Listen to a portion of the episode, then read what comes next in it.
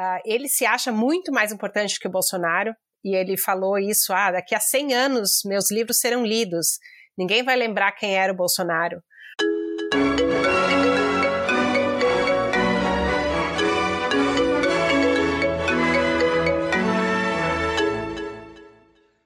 Olá você que está em casa contando os minutos para acabar 2020.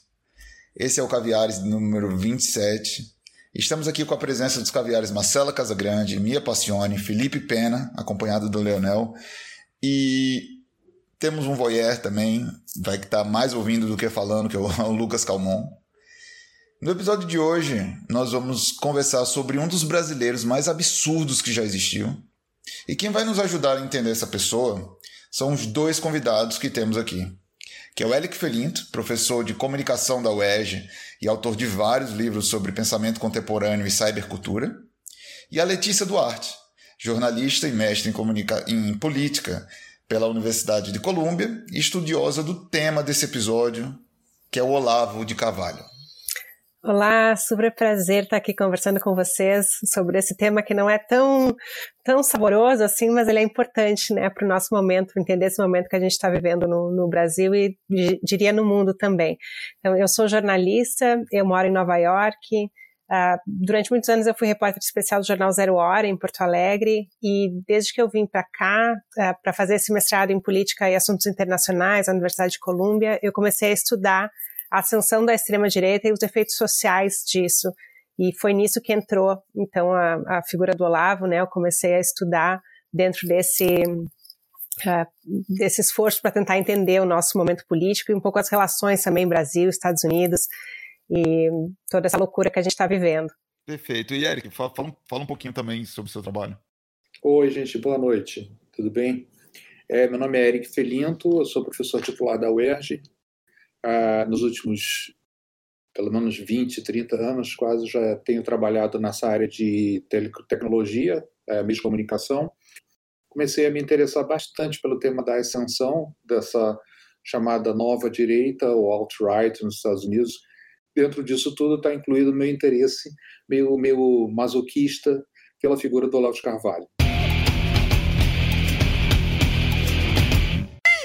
É, eu tenho uma pergunta sobre o papel central que ele, né, o Olavo de Carvalho, desempenha hum, na narrativa que a gente está acompanhando no Brasil hoje. Eu sou muito fã de Star Wars e lá no início do, desse século teve um, uma série de livros de Star Wars, né, em, que contava a história de uma invasão alienígena é, de uma força teocrática que estava vindo de outra galáxia para invadir a galáxia onde se passam as histórias de Star Wars. E eles tinham um líder extremamente fascista, agressivo, religioso, mas tinha nessa história também um personagem secundário ao longo dessa série de livros que era um bobo da corte chamado Omni, Omni em que ele era só isso, assim. Ele parecia ser um, uma mistura de bobo da corte com é, escravo do desse líder. E nos últimos livros fica evidente, na verdade, que o, o que a gente achava que era o vilão, o líder, ele era só como se fosse um, um, um fantoche. É, ele não tinha pensamento próprio, ele estava sendo comandado por esse bobo da corte é, que estava literalmente controlando os pensamentos desse vilão. E eu queria entender se existe alguma analogia possível entre esse bobo da corte e o papel que o Olavo de Carvalho desempenha no Brasil hoje. Ou se essa é só uma analogia ridícula entre as milhares de analogias ridículas que eu habitualmente faço. Não, assim, é, eu acho que o Olavo de Carvalho ele é um dos articuladores fundamentais para entender o que está acontecendo no Brasil contemporâneo em termos da ascensão dessa, desse movimento né, neoconservador. O Olavo de Carvalho é uma figura que, na, na história pessoal dele, tem uma muito clara né, associação com interesses assim do momento.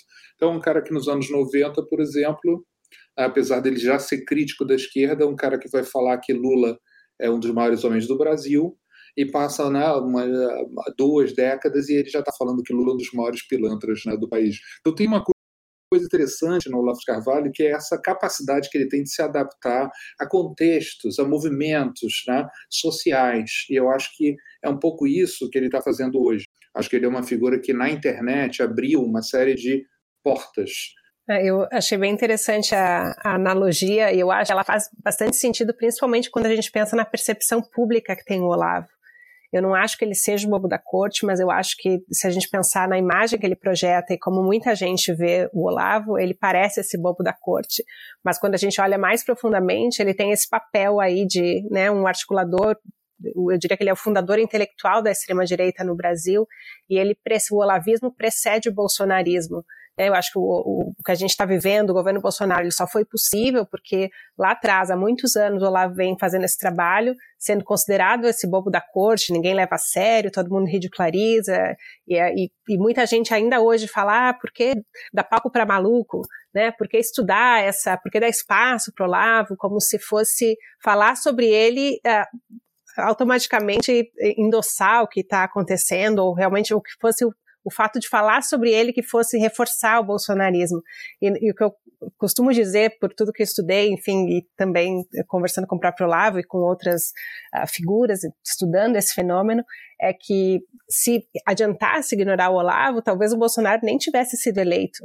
Né? O que a gente vê é o contrário enquanto ele estava na sombra, sendo ignorado pela mídia tradicional, sendo ridicularizado, que ele fez todo esse trabalho de formação dessa nova direita, né, ajudando a formar essa nova geração que culminou aí com o bolsonarismo. Então eu acho que ele é uma figura que a gente ainda não entende completamente, parte da mídia ainda está nesse discurso de, ah, é maluco. Ah, e sim, eu particularmente, perguntando a minha opinião pessoal se ele é maluco, eu acho que talvez ele seja, acho que tem muitos elementos surreais, como você falou, uma figura muito absurda em muitos aspectos, mas isso não tira dele a relevância que ele alcançou né, nesse momento histórico que o Brasil está vivendo, da sanção da extrema-direita. Eu acho que parte, para a gente poder entender o Brasil hoje, a gente precisa olhar mais seriamente para a ideologia do Olavo que ele representa e as ideias que ele vem propagando, que tem feito muito sucesso entre um certo público, né? A gente não pode negar isso por mais absurdo que isso seja. Eu acho que é um, eu acho que é um pouco perigoso também é, esse pensamento de que ele é o bobo da corte, porque é isso que faz a gente ignorar ele, deixar ele de lado e ele continua influenciando muita gente, ganhando muita força. E só que pra gente é, chega a ser risível, né, quando a gente lê algumas coisas. Tem um post que me mostraram aqui de um rapaz falando que de um advogado querendo juntar todos os casos de possíveis discriminações por serem olavistas, porque ele fez um paralelo com comunistas na ditadura que estão sendo perseguidos. E, e, perseguidos por serem olavistas e que perdendo empregos por serem olavistas. Não, amigo, não é por você ser olavista, é por você acreditar em terra plana, sabe? Então, é, mas, pra gente é risível, só que é muito perigoso a gente rir disso, né? A gente já viu que com que a, a gente veio rindo por muito tempo e, e chegamos onde estamos, né? Então, eu queria, na verdade, falei isso para uma pergunta de é, vocês acham que a gente que a, a, esquerda pensante, ou comunicadores, a internet, tem algum movimento, alguma coisa que a gente é, tem que caminhar um pouco mais para expor cada vez mais isso de forma mais séria, para evitar que alguma coisa pior aconteça nessa, nesse crescimento? Você acha, vocês, acham, vocês veem isso acontecendo ou vocês acham que, que isso já está sendo exposto o suficiente e que não tem perigo de crescer mais ainda essa onda é, olavista? Eu acho que a gente, o pessoal da esquerda, a gente tem que aprender uma lição né, que estranhamente a direita está sabendo fazer que é o modo como eles têm se comunicado através dessas plataformas, tipo YouTube, Twitter, tá? que nos últimos anos é, manifestaram uma espécie de é, movimento até integrado, bem articulado lá da direita. O Olavo Carvalho capitaneou isso. Mas, de fato, existe uma iniciativa para lidar com esses meios, com formas de comunicação, que eu acho que a esquerda acabou deixando passar. Tem um livro muito interessante, uma pesquisadora americana, jornalista, Angela Nagel, chama Kill All Normies. E nesse livro ela coloca essa tese de que quando a internet surgiu, a gente tinha aquele imaginário, ah, a internet vai ser esse espaço democrático, onde vai se poder falar sobre temas libertários, etc, etc.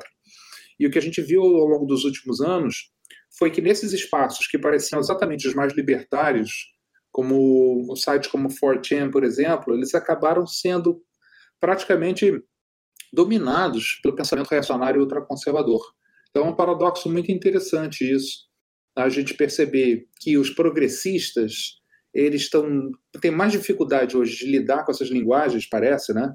Com a, com a internet, com as formas de comunicação das mídias sociais, do que o pessoal da extrema direita, que estão aí bombando, né? Como é o caso do Olavo de Carvalho. Mas é engraçado que se você lê o Olavo de Carvalho no Twitter, não é fácil de entender o que ele fala. Não só, né, por não fazer sentido uma ideia com a outra, mas os termos que ele usa são completamente, é, é, não são nada populares, né? É, eu acho que o que tenta ali chegar muito perto são os tweets do Carluxo, e assim, eu não sei se as pessoas querem fingir que são muito inteligentes, falam, nossa, como eu entendo este cara, né? Que para eles é muito inteligente, mas acho que no final ninguém entende nada. Não sei se, se vocês partem dessa percepção, assim, né? É uma falsidade essa, esse entendimento de lado de Carvalho. Eu leio aquilo e fico, meu Deus, não faz sentido algum.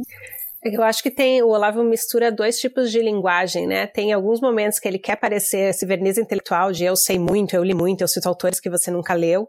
Isso é misturado com vídeos que se comunicam diretamente aí com o povão, uma linguagem mais simples, palavrão, uma coisa bem, um nível muito baixo e muito agressivo que isso ajuda os algoritmos a, a terem algoritmos, terem orgasmos múltiplos no, na internet. Então isso acaba viralizando de uma maneira, porque é palavrão, é uma coisa muito absurda que você nunca imaginou, e isso se mistura e vai conquistando o seu público, né? Então ele tenta criar essa, essa ideia de que ele vai revelar a verdade oculta, que o que a mídia está escondendo, e, e, isso tem o, o, seu público, né? Acaba seduzindo pessoas que acham, ah, esse cara vai revelar a verdade, ele não se preocupa com o politicamente correto, ele está mitando, e tudo isso cria essa atmosfera que para os seguidores dele faz algum sentido e é atraente. Então, eu acho que, se pensar para voltar um pouco na pergunta da Mia, dos desafios que talvez que a esquerda tem, que a a intelectualidade como um todo tem, eu diria primeiro é começar a estudar isso, essas estratégias que ele usa mais a sério, que não é só ele, mas enfim, por que a extrema-direita está ascendendo no mundo todo, a gente tem paralelos na Europa, nos Estados Unidos, e é um fenômeno que se retroalimenta, né? Diferentes países vão copiando as estratégias uns dos outros. E eu achei muito interessante, recentemente eu fiz uma entrevista com o autor daquele livro Guerra pela Eternidade, que até foi lançado aí no Brasil uh, recentemente, e ele estuda esse fenômeno, né, da ascensão da extrema-direita, o fenômeno do tradicionalismo, que ele diz que é até mais radical do que o fascismo, até em certos aspectos, e que o Olavo, Bannon e Dugin lá na Rússia seriam alguns dos expoentes, e ele fala que um dos problemas da, da esquerda para entender o que está acontecendo é justamente porque a gente fica rotulando uh, ultra simplificando, como se ah, eles são todos racistas, nazistas, uh, e a gente não estuda realmente o que está acontecendo. E ele diz: olha, isso também é anti-intelectual. Ficar só com o rótulo, só com o chavão e não estudar mais a fundo essa ideologia que eles estão propagando. Então, acho que a, a primeira lição que eu acho que a gente precisa como país, pessoas que se preocupam com o que está acontecendo, é estudar um pouco mais a fundo, em vez de só repetir os chavões. Uh, e num segundo momento é não, tentar não cair nessa armadilha, porque eles tentam criar uma narrativa que é essa da guerra cultural, onde é enfim, a, tudo, todo mundo é comunista, então a universidade é toda de esquerda, uh, tem os, o inimigo a ser combatido, é nós contra eles, é uma narrativa muito forte, então tudo que a mídia diz é a mídia está mentindo, uh, e eu acho que a gente, como sociedade, precisa repensar para não jogar esse jogo, eh, que é um jogo meio do contra, o jogo do ódio, o jogo de tô rebatendo, uh, e aí você empurra como se fosse direitos humanos algo de, da extrema direita, Direitos humanos não são direitos humanos, é para todos os humanos. Isso não deveria ser ideologizado, assim como a epidemia da, do coronavírus não devia ser ideologizada, é uma questão de saúde pública. Só que essa tá tão forte esse discurso que a gente, como sociedade, acaba também caindo como se fossem dois extremos, uh, um contra o outro, e eu acho que eles estão nomeando, eles estão ganhando, de certa forma, essa guerra de narrativa, porque a gente está respondendo como se certos preceitos que eles colocam, por mais absurdos que sejam, fossem verdadeiros ou exigissem uma defesa. E isso é, claro, uma, é um jogo semiótico e narrativo muito mais complexo, mas que eu acho que a gente, como sociedade, como, enfim, pessoas que se preocupam com o que está acontecendo, a gente, a gente, tem que começar a pensar outras formas de reagir. É, você entrou no tema que a gente brinca, que é o nosso bingo. Né? Sempre a gente. Bingo! É, porque a gente sempre fala em guerra semiótica, ou pelo menos eu sempre falo em guerra semiótica e você usou o termo antes de mim. Eu, eu ganho fico... pontos? É muito, eu fico sempre esperando, porque senão aqui as pessoas ficam fazendo bullying comigo quando eu vou venho esse tema. Ah. Por um motivo muito simples. Eu acho que a guerra cultural ela é muito sofisticada para ser aplicada no que está acontecendo. É, não é uma, não chega a ser uma guerra cultural, é só uma guerra semiótica. É só uma batalha de significados mesmo. Você usou o exemplo que eu sempre uso, que é o exemplo dos direitos humanos, que viraram direitos de bandidos só, não os direitos de todos os humanos. Outros exemplos, a gente vive falando sobre isso, e depois eu vou encaminhar uma pergunta para vocês exatamente neste campo semântico, já que a guerra é semiótica. É, além disso, a gente, tá, a gente tem dois, dois movimentos que eu sempre menciono, que nessa guerra semiótica eles vencem a batalha pela guerra de significados, fazendo ressignificações e emplacando neologismos, o que não é uma estratégia nova. Eu sempre cito isso aqui no programa. É uma estratégia que era usada por regimes totalitários desde Franco, desde de Hitler, desde de Mussolini né? E já já usei aqui várias vezes o exemplo do livro A Linguagem do Terceiro Reich do Viktor Klemperer, que cita diversos exemplos de, de, de guerra semiótica na Alemanha nazista. E o Eric, quando pega o Olavo de Carvalho para estudar, faz um movimento muito interessante, que é o movimento de não menosprezar o inimigo, ou seja, de não fazer uma caricatura do, do Olavo de Carvalho. Não que ele não seja uma caricatura de si mesmo, ele é uma caricatura de si mesmo, mas tratá-lo com essa caricatura não é a estratégia correta. Você mesmo já mencionou isso quando diz que a gente precisa estudar e não cair em rótulos. O problema é, nesta guerra semiótica, o Olavo de Carvalho, que não é um cara despreparado, pelo contrário, é um cara preparado, ele consegue entender muito bem o momento de emplacar um novo, uma nova palavra, um neologismo, o momento de falar o tal palavrão que, que laca, como você mencionou, eh, Letícia. Mas tem um outro lado que eu acho muito mais perigoso, eu queria que vocês dois comentassem, que é parecer, e aí sim, é, é, é, é o cerne dessa guerra semiótica para o Olavo de Carvalho, é ele parecer um grande grupo de brasileiros como de fato um intelectual virtuoso que pode guiar este grupo da direita para um chamado paraíso intelectual e político. E isso ele vende muito bem. E aí eu queria saber de vocês, e não é só por falar palavrões, e não é só por ter sido publicado pela maior editora do país, que é a editora Record, não é só por isso.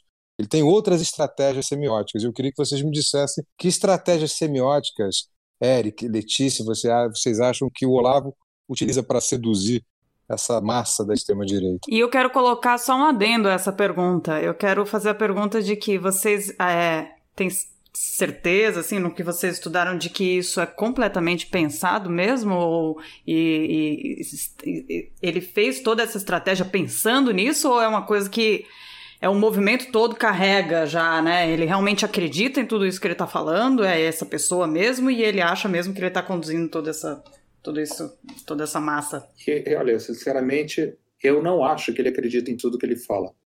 Eu acho que ele usa isso de uma forma estratégica. Quando ele fez aquele vídeo, por exemplo, em que ele coloca a tese de que quem escreveu as músicas dos Beatles foi o Adorno, o filósofo alemão, eu não consigo acreditar que ele realmente leva isso ao pé da letra. Ele toma como referência uma bibliografia que é uma bibliografia típica das teorias de conspiração, mas eu não acredito que o Olavo seja tão ingênuo a ponto de a, assumir essas teorias como verdades absolutas. Agora, essas teorias são interessantes para o público que ele está oferecendo né, material. O Olavo foi um cara que escreveu a introdução a um livro do Schopenhauer chamado Como Vencer o Debate Sem Ter Razão. E ali o Schopenhauer fala de vários princípios da retórica, da dialética e tal, em que, de fato, você argumentos, tipo, a falar contra as, ad hominem, né, que se chama na lógica, falar contra a pessoa, atacar a pessoa, coisa que o Olavo Carvalho faz o tempo todo, em vez de atacar o argumento.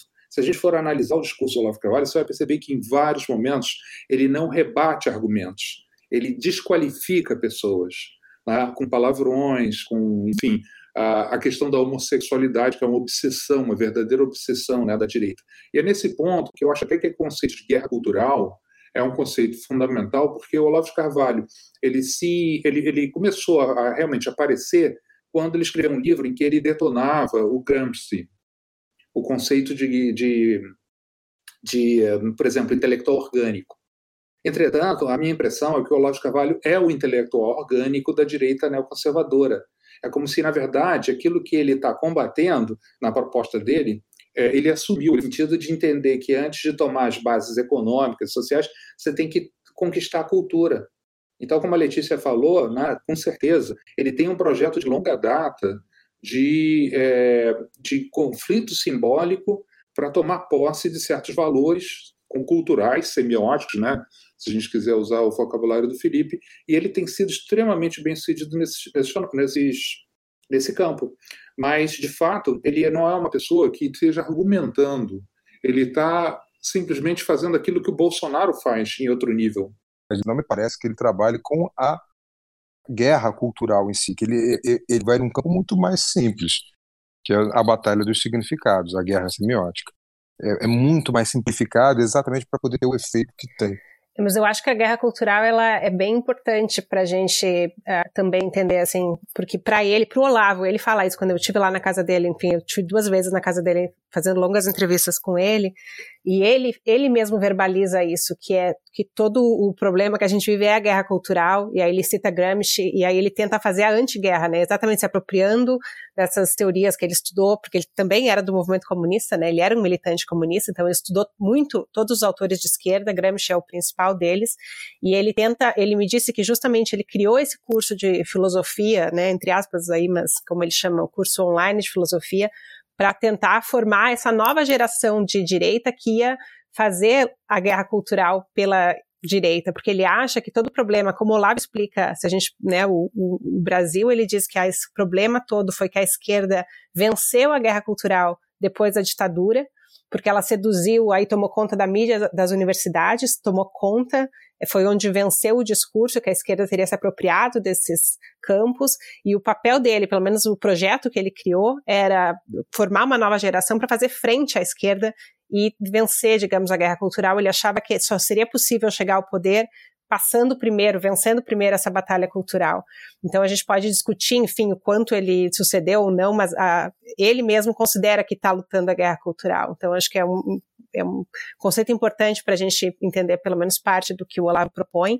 E para voltar à questão anterior, se o quanto isso é planejado ou não, eu acho que tem duas coisas. Primeiro que o Olavo não inventou todas essas estratégias, ele se apropria de muitas, uh, tem uma literatura da direita americana e de outra, enfim, internacional, que essa questão, por exemplo, da guerra cultural, é uma coisa que é muito popular entre a direita no mundo, não é uma coisa que o Olavo inventou, ele só empacota isso.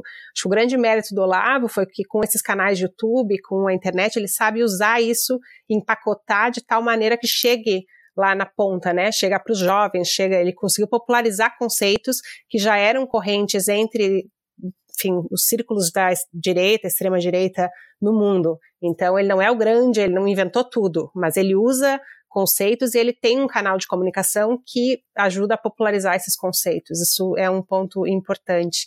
E só para complementar o que o professor estava falando antes, uh, o Eric, sobre essa questão de atacar a pessoa e não o argumento, uh, eu acho que eu tive uma dose muito real disso, né, nessa, na entrevista, enfim, a segunda entrevista que eu fiz com ele, eu onde ele... Pensei exatamente nisso. É, foi exatamente a demonstração viva desse conceito, né, onde ele começou questionando o que eu tinha escrito, que ele era alguém da extrema direita, e aí ele me pedia a evidência, e quando eu citei a evidência, ele começou a me atacar, enfim, usou todos os palavrões possíveis da língua portuguesa, e, e para mim era muito claro, assim, por mais que ele tentasse transformar isso numa questão pessoal e até, enfim, tem esse viés também de gênero, né, vagabunda, prostituta e, e tudo isso, mas para mim era tão claro que ele estava aplicando essa estratégia aí de não discutir as ideias, né, de discutir, de tentar atacar, desconstruir a pessoa.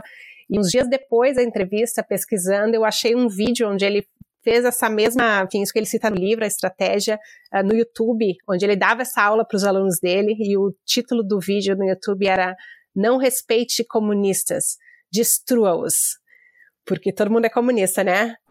e, e aí no vídeo. Ai, que maravilha. E aí no vídeo ele falava isso, que nunca discuta ideias com o crítico. Você tem que atacar a pessoa e usando todos os palavrões da língua portuguesa, alguns até em latim, se sobrar, em, em malaio, ele, ele falava isso e ria que era exatamente isso, né? Não, você não vai estar discutindo as ideias, porque é como se ao discutir ideias você uh, desse importância para essas ideias. Então, que a estratégia é tipo, você tenta desrespeitar as ideias a tal ponto que elas não importam. O que você tenta é desqualificar o inimigo e intimidar para que aquela pessoa não volte a tentar uh, questionar você. Então é tudo uma tentativa de intimidação também.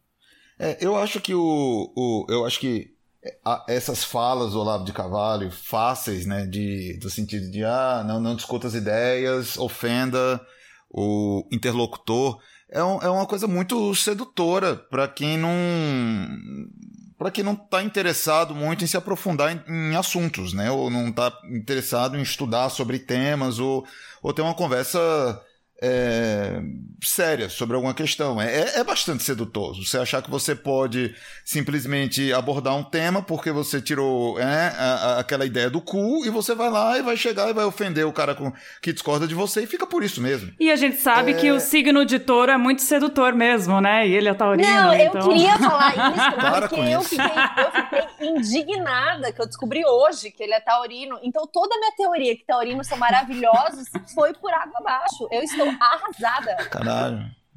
Minha mãe vai ouvir esse podcast e vai falar, Bruno, de novo, pessoal que acredita em astrologia, tá num podcast. Mas deve assim? ser a culpa do ascendente não. ou da é lua, né? Não, mas, mas, a gente não sabe, tem que fazer o um mapa inteiro, a gente olha depois. Não, é. o que é pior, porque junta touro com câncer no dia 29, eu descobri. Então é, era pra ser uma pessoa, no mínimo, agradável, sabe? uma pessoa um pouco mais dramática, mas não é. Parece né? que o Olavo de Carvalho, ele realmente é um bom astrólogo. Nos anos 80, por exemplo, a revista Veja fez uma entrevista com ele, eles deram para o Olavo de Carvalho analisar um perfil astrológico de uma pessoa, não disseram quem era. E o Olavo de Carvalho, ele fala coisas assim impressionantes. É, era o Gabeira, ele não sabia que era o Gabeira. Então ele fala na, no mapa, ele fala no mapa coisa assim: essa pessoa provavelmente é um exilado, foi exilado, tem questões políticas assim importantes. Essa pessoa tem ele questões. Ele viu isso no mapa? No mapa. Ele não sabia quem era. A Veja deu para ele e o cara fez o mapa. Eu acho que o Olavo Carvalho é uma pessoa extremamente preparada. E exatamente por isso eu não consigo acreditar que tudo que ele fala, ele crê literalmente. Eu acho que ele é um cara esperto uhum. que se aproveita né, de determinadas circunstâncias para criar um personagem. Para mim, o Olavo Carvalho é um personagem que deu muito certo. E não é, Nossa, não estou é dizendo que ele que ele não seja um cara de direita, claro que é. É, é, é, é o que eu estou dizendo é que nem tudo que ele faz é autêntico no sentido em que é, ele acredita nessas teorias que ele fala. Você vê a estratégia retórica que ele usa quando ele diz assim: ah, todo mundo sabe que Nikola Tesla é, criou uma partícula. Aí, como assim? Quem é todo mundo? Ah, os cientistas sabem disso? Alguém estudou isso? Né? É, ele, ele uhum. é, é, é, nesse sentido que o Olavo Carvalho foi um tremendo aluno desses mestres da retórica. Né? O fato de ele ter escrito lá o prefácio do, do, do livro do Schopenhauer, que é uma espécie de manual de debate de retórica, uh, e dele ter, ser um grande estudioso de Aristóteles, isso faz muito sentido na carreira dele, enquanto porta-voz né, de um movimento. É, eu queria acrescentar uma outra eu só queria acrescentar uma outra coisa que eu acho importante quando a gente pensa no que o Olavo fala. Eu acho que é menos importante o que ele fala em si, talvez, assim, essa questão de ele não, talvez, o que está por trás da fala é mais importante. Por exemplo, se a gente uh, pensar uma das tônicas, o Olavo não tem um projeto de país, ele mesmo fala uhum. isso, né? E, e, analistas, e enfim, a gente pode concluir uh, também que todo o projeto dele está em cima de desconstrução né? É tudo destruição. Se a gente entender esse como princípio, que esse é o objetivo principal, tanto faz uh, coisas absurdas que ele fala, não importa se ele acredita ou não que os Beatles realmente, uh, né, enfim, essa questão toda, o que importa é que ele tenta destruir a reputação Uh, ele tenta usar essas teorias da conspiração é como se quisesse embaralhar todo o cenário, porque no fim das contas o objetivo final é essa destruição, é quebrar uh, conhecimento científico. Então ele ataca dizer que a Organização Mundial de Saúde é um órgão de escravização mundial que tenta dominar as pessoas. É, é enfim, é, é, são muitos absurdos, mas que tem no final aquele horizonte que ah, ele pode usar a palavra que quiser para falar isso, nem importa se ele realmente acredita ou não, mas o que ele quer, o objetivo final é atacar a reputação dessas instituições e aí trans, tenta transformar essa questão da globalização no globalismo e, e, criar coisas que são malvadas e precisam ser destruídas.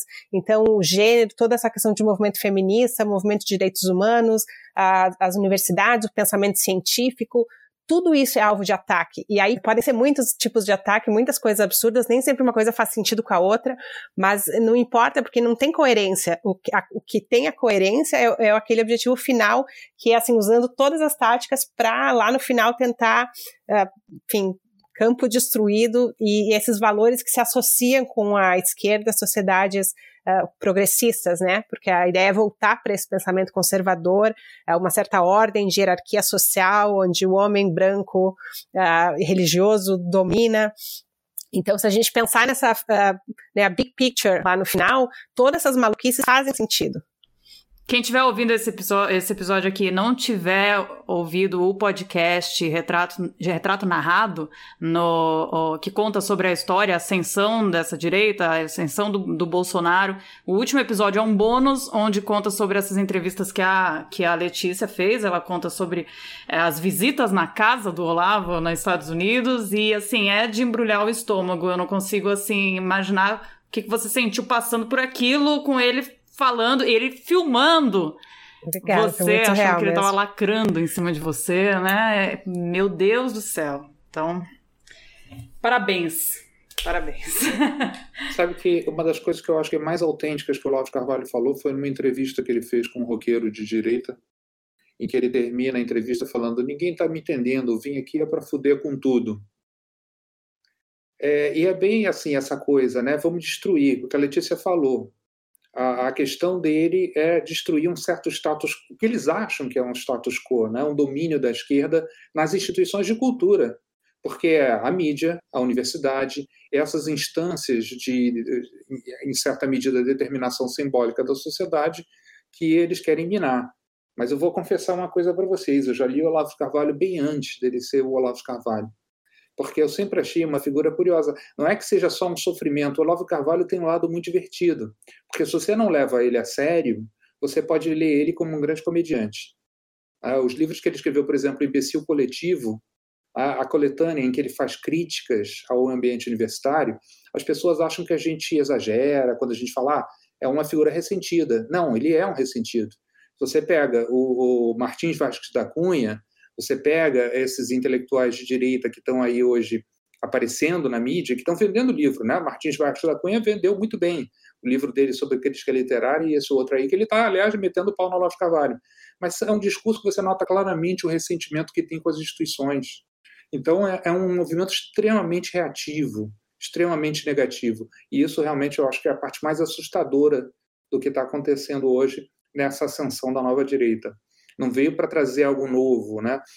Você pode até pode dizer, ah, em frente, é, diante de uma situação em que o progressismo parece ser um discurso dominante, eles estão trazendo o conservadorismo como a, a, algo inovador. Não, eles querem simplesmente destruir o que está presente aí, o que a, não querem, não tem um projeto, como falou a Letícia, de colocar nada no lugar disso.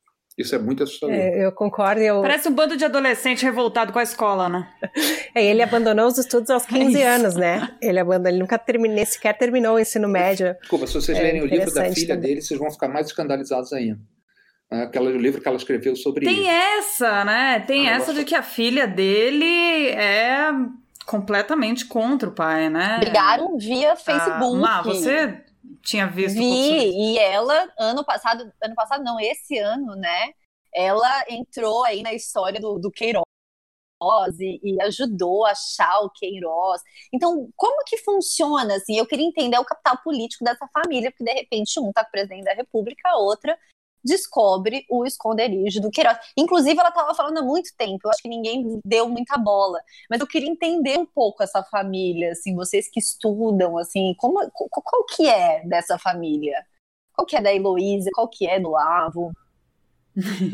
Heloísa foi para a esquerda mesmo? Nossa, eu queria complementar, tipo, a Letícia teve no teve na casa do Olavo. E eu sempre fico curioso com esse tipo de figura, assim, esse tipo de, de ser humano. É que, tipo, na hora que liga a câmera para gravar, vira a chave e ele vira esse personagem? Ou na hora que ele abre a porta ali e recebe você, ele já é essa mesma pessoa? Como é isso? Uh, eu até perguntei para ele isso, ele disse que não é o personagem, que ele é aquele mesmo e tal, mas ele eu consigo ver esse lado que o professor estava falando antes, ele ser meio engraçado, ele tem momentos uh, onde ele, eu acho que uh, ele consegue fazer um certo humor, mas ele também mistura com essa, rádio, essa raiva, rancor, e, e, isso causa profundas divisões. Tem gente que ama profundamente o Olavo, tem gente que odeia profundamente o Olavo, é meio que não tem muito meio termo, né? Ele, quem entra na onda vai.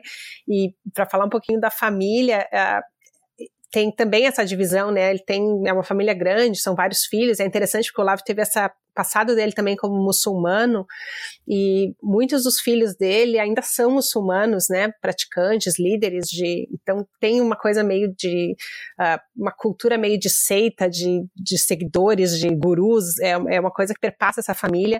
A filha, a Heloísa, essa a filha que é contra ele, é a única da família que é abertamente contra ele a, na família, a maioria deles tem uma relação de culto em relação ao Olavo. Uh, alguns dos que eu pude observar quando estava lá, a família estava, enfim, eu estava fazendo a entrevista onde ele estava me gravando, a família toda estava sentada num, num, sofá atrás, assistindo a entrevista como se fosse um show, e ele me xingando e apontando e gritando Jesus. e me xingando de vagabunda e apontando dentro da minha cara, batendo na mesa e a família toda atrás comendo hambúrguer, né? E fumando cigarro, como se estivesse realmente assistindo uma plateia, assistindo a um show. E era muito Meu bizarro, Deus. assim. E para contar um bastidor, tem uma pessoa também que estava lá, que é um seguidor, que ele mora no Brasil, mas passa períodos uh, no Olavo e tal, fez um filme sobre o Olavo, e ele tinha uma estátua, uma estatuazinha do Olavo na casa dele no Brasil, e ele disse que às vezes ele é um cara solteiro e tal, e que às vezes quando iam meninas na casa dele, enfim, né? Enfim, pessoas que ele estava conhecendo e do aí, Tinder. De repente estava, é, Tinder, coisa assim. E aí quando ia alguém, sei lá, uma nova mulher na casa dele que olhava, ah, nossa, quem é esse? Achava que era um intelectual, sabe aquelas umas estatuazinhas de madeira? E era e era uma estátua do Olavo, só que ele disse que quando um queria busto, pegar a mulher, ele, ele, inventava que era uma outra pessoa, porque, porque ele disse assim, ah, não dá pra dizer que é o Olavo, né? Não vou conseguir pegar ninguém se eu disser que a estátua é do Olavo. Ninguém pega a mulher falando que é olavista. então ele era, era tão olavista a ponto de ter uma estátua na sua casa, do um busto do Olavo, mas na hora de pegar a mulher, hum. ele dizia que, é um que era outra pessoa. muito inteligente. Então tá, é coerente. fica aí a dica, se você quiser virar um olavista, você não vai mais pegar mulher na sua vida. Vai ter que mentir, vai ter que encarnar em uma personagem. Né? E, mas me conta uma coisa, eu vejo o Olavo, aí, é aí é uma fofoca aí, os olavistas não querem me matar. Mas eu acho Seguindo que na fofoca. É. é, não, agora vai ser fofoca. Eu acho que o Olavo tem cheiro de, de bafinho de café. Ele, ele fede, ele tem, ele tem essa cara de, de feder um pouquinho. Tipo assim, a casa dele deve feder mundo de gato. Eu sinto isso, sabe? Eu não sei se a repulsa tem dele é tão grande. Eu Nossa. tenho uma grande revelação a, a fazer. Ah lá, uma, a maior revelação a fazer nesse momento. É. Sabe qual foi a minha primeira impressão ao vivo de Olavo de Carvalho, na casa de Olavo de Carvalho? Ah. Hum. Olavo é cheiroso. ah, eu imaginei que você ia falar isso. Aquele cheiro de pós-barba, impecável. Não, não Cheirinho de banho tomado, fresquinho, fresco, um frescor, pós-banho. Eu, eu fiquei. Eu, eu, eu tô em choque. Eu sei. Meu Deus. Foi uma desconstrução para mim um também. barba Marcela. Lembrar do Olavo de Carvalho. Letícia, se eu fosse Letícia. a jornalista, fosse você na hora, eu ia desmontar na hora, eu não ia conseguir fazer pergunta nenhuma, porque só. Porque a imagem que eu criei é tabaco com café e mijo de gato. Pois então, Essa eu é também. Personagem. Tive a mesma então, surpresa, então, mas como uma jornalista que esteve lá, preciso dizer que minha primeira impressão. Letícia, Gente, ele é cheiroso. O, o furo jornalístico aqui é que o fascismo cheira bem, é isso? O fascismo cheira que horror! A gente vai, a gente vai morrer com um cheiro de, de, Chanel passando. Vai ser terrível. Bom, boas notícias Eu... pro Caetano Veloso, né? Que vai ter o cu chupado. Então, boas notícias. Que vai ter o cu chupado, vai ter um cheiro bom ali. Pelo menos vai ser uma, uma pessoa limpinha que vai. o olfato vai ser agradável. Não sei se o banho foi só pra mim, né? Se eventualmente naquele dia ele tava cheiroso, mas o que eu posso relatar é, verdade, é que pode ter sido, pode estava ter cheiroso. Sido. Eu pensei que depois dessa pergunta os olavistas vão querer matar a gente, mas agora eles vão agradecer porque eles vão falar que o cara ainda é cheiroso. É, Acabou comigo. Exatamente. Toma essa. É, Acabou. Tem, é, eu, tenho, eu tenho uma questão assim, eu, eu sinto que o, o, o, livro que o, Olavo, o mais famoso, aquele livro mais famoso, Olavo de, Olavo de Cavalo, é o é, Tudo que você precisa saber para não ser um idiota, né? É o, Sim. Eu acho que é o mais vendido. É, e eu sinto que o livro, ele tem um, uma coisa assim meio... Eu acho que isso encontra um pouco eco no que o Eric estava falando do Olavo ser uma pessoa que consegue trafegar por... É, eu acho que por um espectro um pouco maior do que a gente imagina hoje, quando a gente pensa em Olavo de Carvalho. É, o livro ele tem uma coisa meio anti... É, anti-banheira do Gugu, assim, né? Aquela coisa meio como se a banheira do Gugu, uh, aqueles programas de, de televisão fosse um, um, um tipo de símbolo do, do, da decadência da cultura brasileira. Decadência que, moral, sim. É, é como se, tipo, como é que a gente chegou nesse ponto, né? É, na banheira do Gugu. E, e, e, eu acho que é um livro mais ou menos desse período, né? Que dialoga muito com esse período da televisão ali. Mamonas Assassinas, aquela coisa que tava é, acontecendo ali. E, e para mim é muito curioso quando eu penso nisso, porque para mim não tem. Eu não consigo enxergar esse Olavo de Carvalho, anti-banheira do Gugu, que para mim é, é uma coisa muito mais em céu, né? Do pensamento em céu, do que esse é, Olavo de Carvalho que alimenta o Bolsonaro. É, me parece uma coisa muito diferente. O... Primeiro, a gente vive num Brasil hoje em que o banheiro do Gugu não existe e eu acho que não se encaixa no país que a gente vive hoje.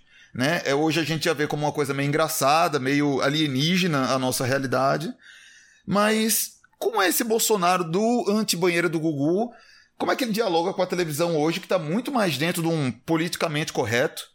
E o, o, politicamente correto não era justamente ser contra a banheira do Gugu, que ele demoniza tanto nesse, nesses primeiros, sei lá, nesses textos dele, especificamente num livro como e, esse. Isso me faz lembrar aquele perfil do Twitter é acidentalmente de esquerda, sabe? Esses caras de direita é, que fazem algum, é. um, um, comentário que acidentalmente ele foi de esquerda naquele momento, né? É, eu, eu queria entender isso. como foi esse, esse, essa transição. Eu acho que tem uma coisa carnavalesca, sabe, na figura do Bolsonaro e do Olavo de Carvalho. Carnavalesco naquele sentido, tipo assim, que o Bakhtin falava, em que você vai lidar com o alto e o baixo.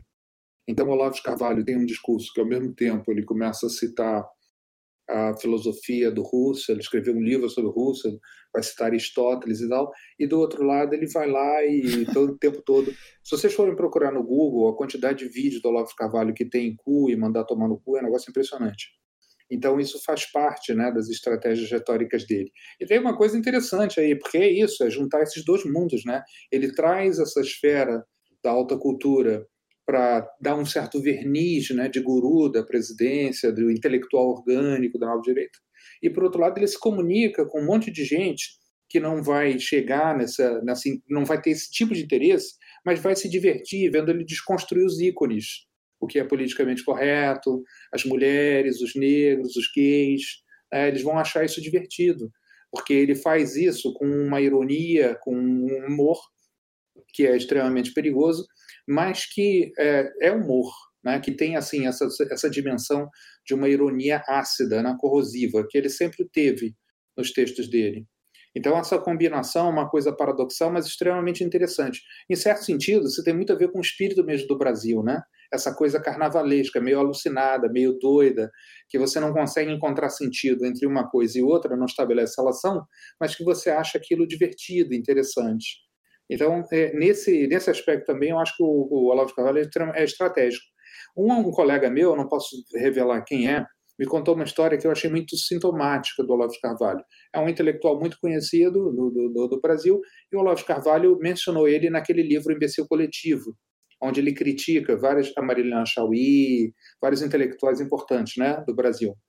É, e esse cara ele resolveu tomar satisfação. Ele tem uma certa, assim, uma certa mitologia né, de machão e luta karatê e tal. Foi na casa do Olavo de Carvalho, foi na porta dele para tomar satisfação. E quando Olavo de Carvalho abriu a porta, ele falou: Não, calma, que isso? Tudo aqui é um personagem, é, é, é um pouco uma encenação. Então o cara ele, ele borrou nas calças quando ele teve que se defrontar com o verdadeiro inimigo corpo a corpo. O que para mim é sintomático dessa coisa do personagem. Eu, oh, mas se fosse uma mulher como a Letícia. Falou, faz todo sentido. Exatamente. Ele é um cara que acredita, tem momentos em que ele acredita assim no personagem, que ele incorpora mas eu acho que existem outras instâncias em que, de fato, é uma construção que para ele é, é, útil do ponto de vista até econômico, né?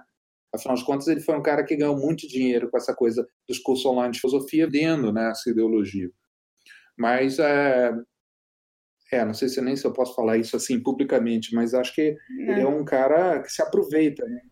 O Eric não conta quem é um intelectual como se houvesse muitos intelectuais que lutam karatê no Brasil. É dar uma jogadinha no Google. Da nossa, da nossa área, né? Ainda por cima, da nossa área. Mas é, não, eu, eu, acho que ela o faz último sentido. tweet, assim, só, só para ilustrar o que você está falando né, dessa coisa, né, meio carnavalesca. O último tweet, né, nesse segundo do, do, do Olavo foi: o ministro Punheta foi nomeado ao homem do anos. É, é um cara bem, assim, eu não sei nem dizer. eu não tenho palavras para Olavo de Carvalho. E agora ele está chamando o Bolsonaro de velho Xaninha. Então tá rolando aí uma treta fa da, da, familiar, não, né? Já tô enfiando ele na família, mas tá, tá, tá, tá rolando tem uma, uma divisão do bolsonarismo com o olavismo, né? Vocês enxergam isso? Vocês têm o porquê dessa, dessa divisão? É um plano também? Não é? É uma coisa realmente que eles estão brigando? O que está acontecendo? Desculpa, eu acho que não é um plano, não. Acho que é o fato de que ele se sentiu abandonado pelo Bolsonaro. Ah, o Bolsonaro mentiu também para ele. Tem um tweet no qual ele, ele, ele se fala, ele se diz: eu estou perseguido por múltiplas forças invisíveis e Bolsonaro não moveu um dedo para me ajudar. Então ele está ressentido com o Bolsonaro. Ah. Eu acho assim, claro que isso parece uma leitura simplista, é, mas é... considerando a personalidade do Olavo de Carvalho, eu acho que. E aí ele não vai peitar faz Bolsonaro, sentido isso. mesmo. Eu acho que tem. É existem divisões bem profundas. Uh, e por isso que se fala até de alas do governo Bolsonaro, né? A ala mais ideológica, a ala mais pragmática, a ala mais militarista. Não é um bloco único, uniforme, que opera. Até dá para a gente ver, né? Tantas guerras internas no próprio governo espelham isso.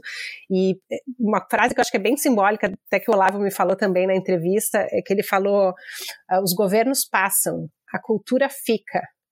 Uh, ele se acha muito mais importante que o Bolsonaro, e ele falou isso, ah, daqui a 100 anos meus livros serão lidos, hum. ninguém vai lembrar quem era o Bolsonaro.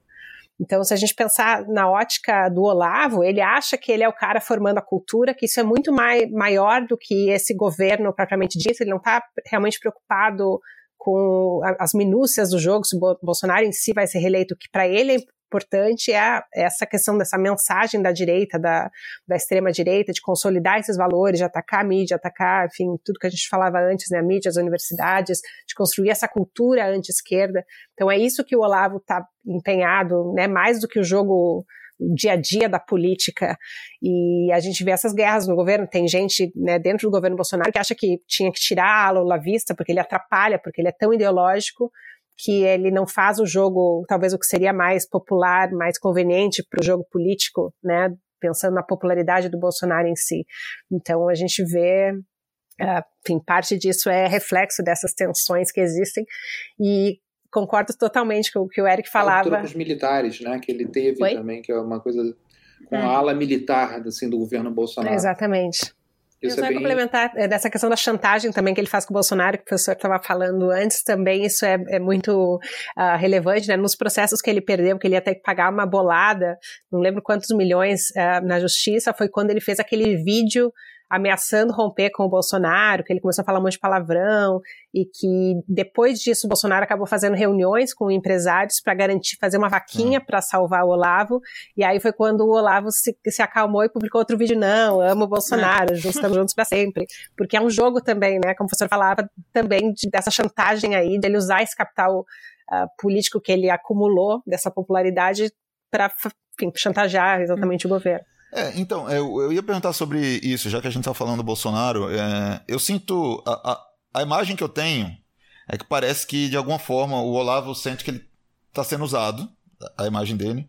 E eu queria saber a opinião de vocês, uma, uma questão puramente prática, assim. Vocês acham que o Bolsonaro, em algum momento, leu o Olavo de Carvalho? Eu acho que se ele leu foi bem basicão. Você acha que ele leu? Tipo, talvez ele tenha lido um livro do Bolsonaro. Do Olavo. Porque, na verdade, a maioria dos seguidores do, do Bolsonaro, me parece, não leram Bolsonaro. Oh, desculpa, do Olavo. Não leram o Olavo.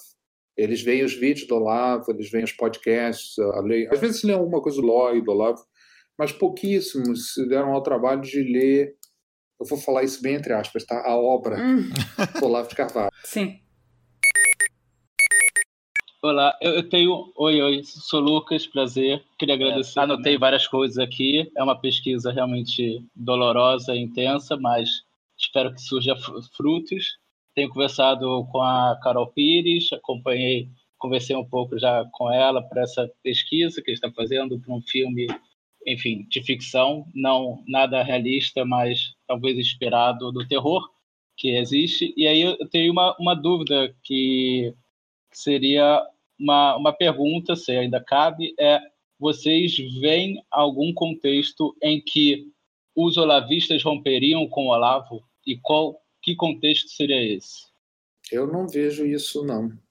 Hoje, assim como muita gente, apesar do que a gente está vendo com Bolsonaro, não rompeu com Bolsonaro, ele ainda tem uma base de sustentação razoável, eu não vejo gente rompendo com o Olavo de Carvalho, porque, como disse o Martim Vasques da Cunha, né, um conservador, é, falando sobre o, o, o Olavo de Carvalho, a estrutura que ele criou em torno dele, dos alunos do curso de filosofia, dos seus admiradores, é a estrutura de uma seita.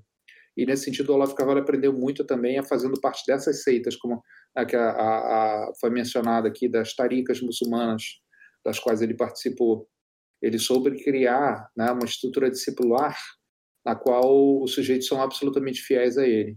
Isso é uma das coisas que eu acho mais interessantes no, no texto que o Roger Caillois escreveu sobre o espírito da seita. O cara que vai para uma seita é aquele sujeito que precisa de uma ordem total do mundo, sabe? Tudo explicado, tudo pronto, tudo acabado. É o cara que nos Estados Unidos eles chamariam de anal, né? Anal. Não à toa esses caras têm uma obsessão louca com a questão da, do, do anos. Então, acho muito difícil ver essa ruptura acontecendo hoje, independente do que possa acontecer o Olavo de Carvalho nos, últimos, nos próximos meses, né? Se ele matasse a mãe dele, eu acho que não ia fazer muita diferença. Verdade. Se ele se assumisse homossexual. Aí sim. Aí ia ser um problema. É, eu, mas eu, eu, concordo, eu acho que o Lavistas rompendo com o Olavo, não vejo. As, assim, rompimento com bolsonaristas, aí sim. Né? Se a gente pensar bolsonaristas rompendo com o Olavo, isso sim. Mas olavistas rompendo com o Olavo também não, não me parece. Eu só quero agradecer, que foi ótimo ter, ter vocês aqui. Adorei.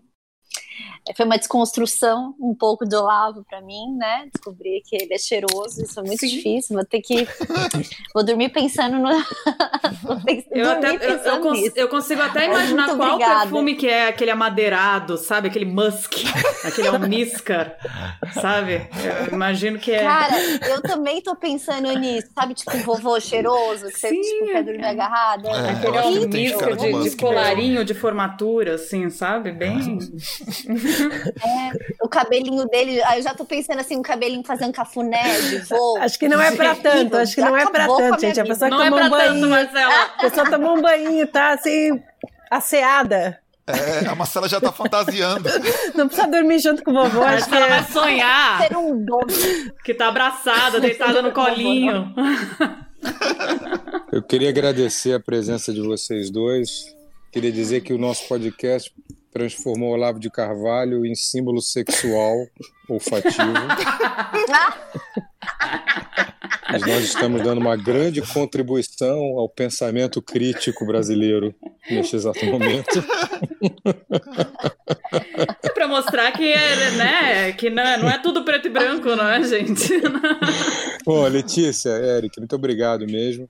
É, não, eu acho que é bom mesmo, eu, eu, concordo muito com vocês. A gente tem que, tem que discutir, tem que, tem que dissecar a obra do sujeito, e eu, de novo, obra com muitas aspas, como o Eric, como o, o Eric muito bem mencionou, porque se a gente não fizer isso, se a gente não conseguir entrar é, a fundo no que, no que, gente, no, no que esse cara está falando, e outros também, a gente vai cair no mesmo erro de, de menosprezar Bolsonaro, de menosprezar cabos daciolos da vida, tudo que para a gente parece uhum. caricato, e no final, por ser caricato, acaba ganhando espaço midiático, e depois de ganhar espaço midiático, acaba ganhando poder.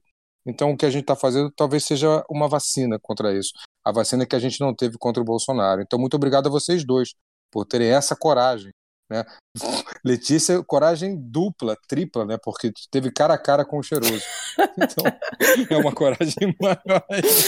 O cheiroso cara a cara com ele. E o Eric, eu queria muito elogiar a descrição do Eric, que não contou quem foi o intelectual karateca. E vou ser discreto dizer que eu também não vou dizer quem é, embora eu saiba, só vou dar mais uma informação: ele foi padrinho de casamento do Eric. Então agora fica muito difícil de descobrir quem foi o sujeito. Quando a gente parar de gravar, conta pra gente. É, eu odeio quando tem programa assim, sei lá, sei lá, da, da Abby. Aí ela fala assim: ai, depois você me conta esse segredo. É. Hoje você, eu vou te mandar um WhatsApp depois pra descobrir. A gente conta no grupo de ouvintes. Então entra lá no nosso grupo de ouvintes que a gente vai contar quem foi. É, é. Eu queria agradecer a presença de todo mundo aqui, dos caviares da Mia Passione, do Felipe Pena e da Marcela é, Casa Grande. É, do Lucas, que também estava aqui com a gente, e queria muito agradecer vocês dois, o, tanto o Eric quanto a Letícia. É, obrigado pelo tempo de vocês, foi muito legal. E queria que o, o a galera que está ouvindo é, segue a gente nas redes sociais, arroba caviarescast. E tem um grupo do Telegram que, em qual a gente vai contar quem é esse hum. intelectual. Vocês podem entrar no Telegram, vai estar o link na descrição do podcast. Muito obrigado e. E até 2021. Até 2021. Muito prazer, muito obrigada, pessoal, pelos convites. Só quero registrar que cheiro não é documento, viu? Cheiro. Ah? temos que ir além do cheiro, temos que ir mais a fundo. Não se deixar levar pelo cheiro. Boa. Passar a barreira do cheiro. Ai, amei, gente. Chorei de rir. Muito obrigada. Desculpa Valeu, aí a pessoal. piada. Obrigadão. Obrigado, obrigado.